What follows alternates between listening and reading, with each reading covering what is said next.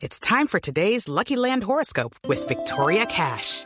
Life's gotten mundane, so shake up the daily routine and be adventurous with a trip to Lucky Land. You know what they say. Your chance to win starts with a spin. So go to LuckyLandSlots.com to play over 100 social casino-style games for free for your chance to redeem some serious prizes. Get lucky today at LuckyLandSlots.com. Available to players in the U.S., excluding Washington and Michigan. No purchase necessary. VGW Group. Void or prohibited by law. 18 plus. Terms and conditions apply. Yo les tengo uno rápido y también tiene que ver con una terapia. Esto se, se trata de Brian Shirk.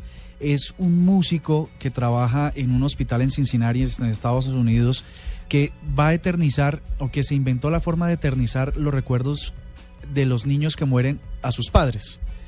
Entonces lo que hizo fue coger, él experimentó algo muy interesante durante una estadía en, en, este, en este centro hospitalario y era que las mamás que podían escuchar el latido del corazón de sus hijos eh, se sentían más reconfortadas, Oh. se, sentían, se sentían mejor. Entonces él cogió un estetoscopio.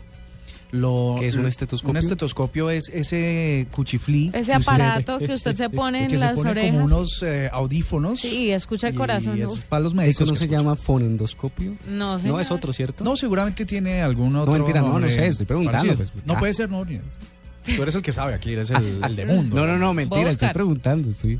No, pero le termino el cuento. Entonces es, es un estetoscopio, alias eh, lo que usted me acaba de decir, y eh, capturó los latidos del corazón de los niños que estaban muy enfermos.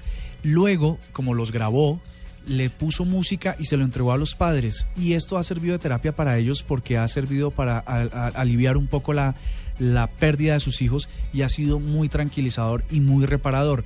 El tipo ha desarrollado esta técnica con varios pacientes y la verdad es que es también furor en, en YouTube donde la gente lo sigue para que para y lo busca para que pueda este permitirles esa misma experiencia a padres que tienen a sus hijos muy enfermos, sobre todo hijos menores. Bueno. Vea pues, muy chévere.